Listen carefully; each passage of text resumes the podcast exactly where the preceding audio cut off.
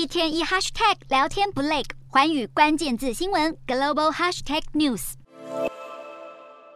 美国联准会再次升息三码后，释出鹰派言论，暗示将维持更长时间的高利率水平，让美国经济陷入衰退的可能性走高，导致当地时间三日，美股四大指数连续第四天收跌，其中纳斯达克和费半指数三日跌幅都超过百分之一。标普五百指数连日惨跌，十一个产业类股中有六个下跌，其中苹果下挫百分之四点二四，微软收跌百分之二点六六，拖累其他股票。亚马逊更是连续第七个交易日收黑，创下二零一九年以来最长连续下跌天数的记录。随着股市大跌，美债殖利率和美元双双走升，被专家认为是经济衰退的预兆。而稍早公布的十月 ISM 非制造业指数降到二零二零年五月以来新低，显示经济确实在降温。投资人此刻最关注的是，美国即将在当地时间四日公布的十月非农业就业数据。专家估计，美国就业与劳动市场依然强劲，不过稳健的劳动市场促进更庞大的消费力，将会助长通膨高涨。这恐怕代表联准会会在短期内采取更激进的紧缩政策，浇熄火热的劳动市场，设法提高失业率，才能更有效地达成抑制物价的首要目标。